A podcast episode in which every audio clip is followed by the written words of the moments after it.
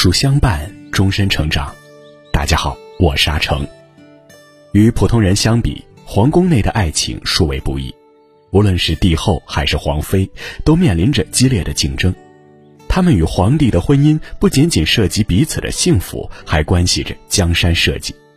本期让我们走进古代的后妃，聆听他们的智慧。本期的主题是：古代有佳人绝世而独立。她生在风起云涌的时代，跟随过争霸天下的王，也做过辛劳女工。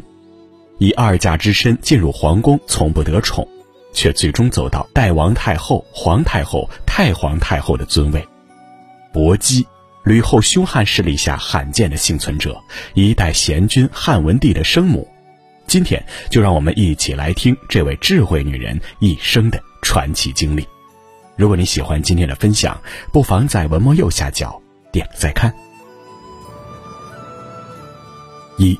大风大浪里走过，秦灭六国，统一天下，煌煌大事的背后是许许多多无可奈何的个人命运。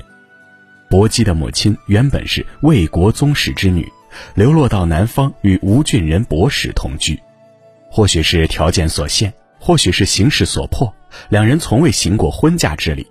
薄姬和弟弟薄昭都是私生身份，父亲薄氏早逝。母亲魏氏独自在秦末暴政下抚养子女，勉力维持生计，身心因操劳而衰老，人们都叫她魏媪。媪的意思是老年妇女。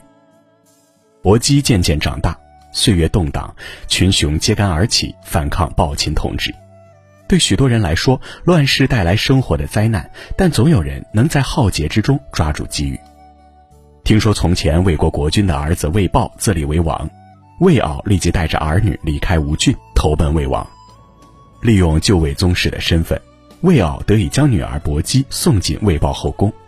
其实当时天下未定，送薄姬入魏宫，并不在于博取富贵，只是一位单亲母亲以自己所有的资源，竭尽全力保护孩子，在乱世之中能够生存立足。依附一方强权，总好过孤儿寡母漂泊无依。但将薄姬送到尔虞我诈的后宫，魏敖内心多少有几分忐忑不安。为此，魏敖想方设法的请到著名相士许父，为女儿薄姬看相。许父说，薄姬将来能生下天子。这样的预言足以令人遐想和疯狂。但薄姬似乎并没有受到预言影响，她收敛欲望，一如既往。然而，她的丈夫魏豹听说之后，却兴奋异常。魏豹以为薄姬能生下天子，作为父亲的自己必然也是天子了。他因此背叛刘邦，与项羽讲和，企图坐山观虎斗，却被刘邦以迅雷不及掩耳之势攻破。不久后落得身死下场。《中庸》里曾经说：“勤富贵，行乎富贵；素贫贱，行乎贫贱。”一个人处在什么样的位置，就应该做什么样的事。因为一句预言而过度膨胀、盲目改变自己的行动，着实可笑。反观在艰苦环境里长大的薄姬，没有受预言左右，从未在王宫兴风作浪。局势越纷乱，越应以生存为第一要务，步步为营。魏豹死后，魏国被改为郡，薄姬被送入汉宫之室，成为一名织布女工。从贫寒到富贵，从富贵到落魄，他始终淡然处之。所以，当刘邦偶然来到织布工坊，见到的不是被岁月摧残、怨天尤人的妇女，而是颇有姿色的娴静女子。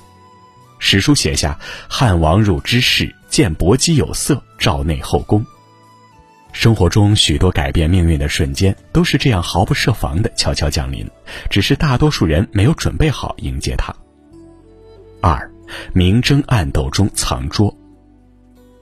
安守本分，并不代表薄姬是清心寡欲之人。薄姬曾与好友管夫人赵子儿约定说：“谁先显贵，不要忘记同伴好友。”这两位美人比她早得到刘邦的宠幸。有一回，刘邦坐在河南宫内城高台上，管夫人和赵子儿相伴在侧，两人想起薄姬，相视而笑。刘邦问他们在笑什么，两人将过去和薄姬的约定如实相告。后宫美女如云，若没有人提醒，刘邦早就忘记了知识中见过的那位女子。一经提起，想起深宫寂寞，也为薄姬的命运感伤而心生怜悯。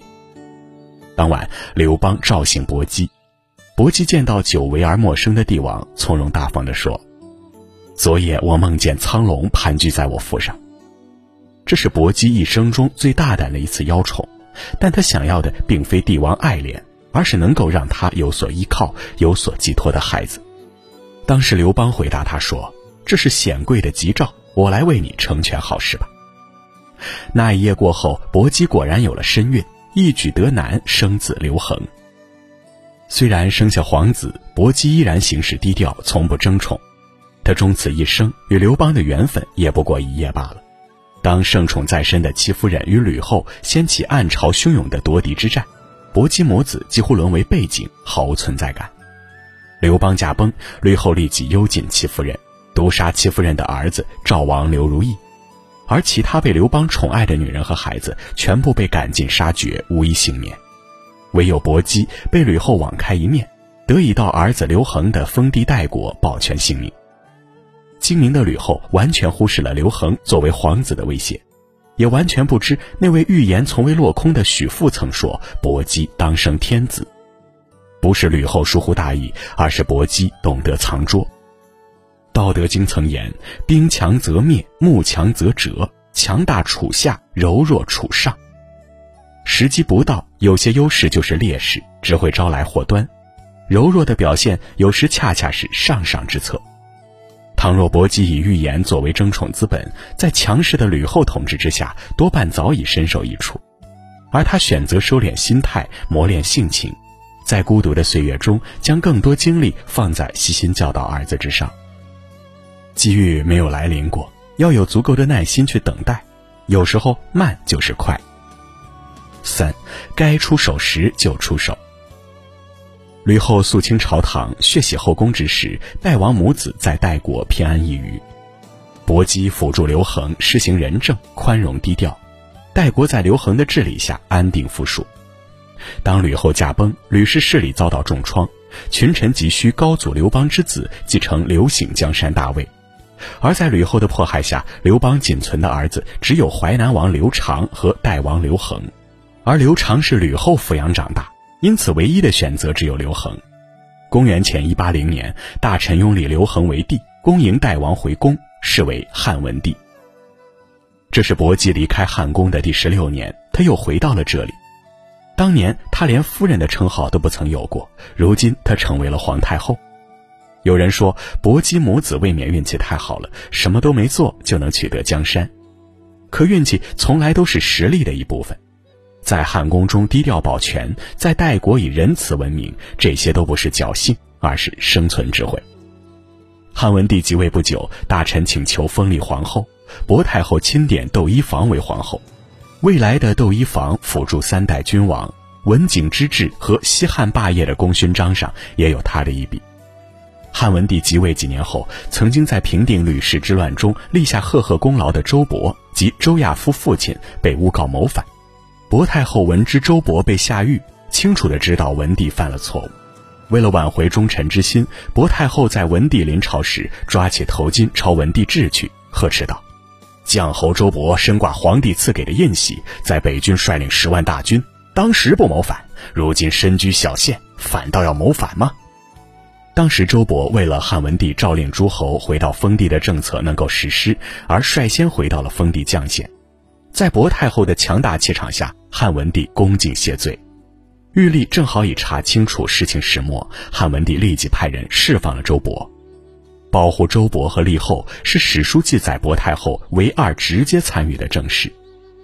他虽不主动争权夺利，却一直具备高明的政治眼光。如无必要，他绝不出手。但该出手时，他也绝不犹豫。薄太后之无为而为，成就了他和儿子政治上的成功。是他的收敛隐忍，保全了刘恒和代国；也是他的耐心教导，造就了一代明君。薄姬不仅算是杰出的政治家，也是一位成功的母亲。汉文帝对于薄太后的如沐情深，也印证着这一点。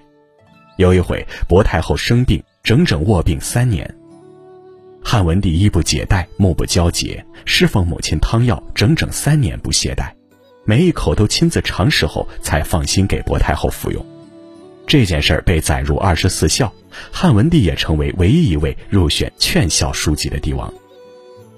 薄太后一生可谓完满，富贵荣华无人能及，儿孙绕膝尽享天伦。原来经历过的风浪和品尝过的甘苦，每一步都算数。耐心等待，全力以赴，终会得到风霜岁月恩赐的礼物。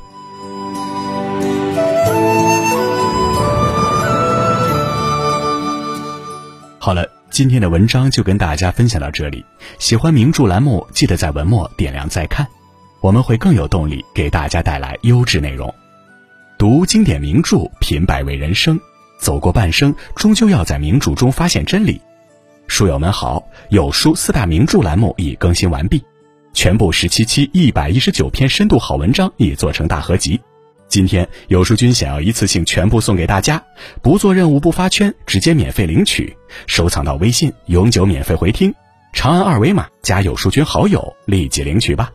另外，长按扫描文末二维码，在有书公众号菜单免费领取五十二本好书，每天有主播读给你听哦。或者下载有书 APP，海量必读好书免费畅听，还会空降大咖免费直播，更多精彩内容等您随心挑选。古代有佳人绝世而独立系列正在连载中，明天我们一起来听樊姬的故事。我是阿成，我在山东烟台向您问好。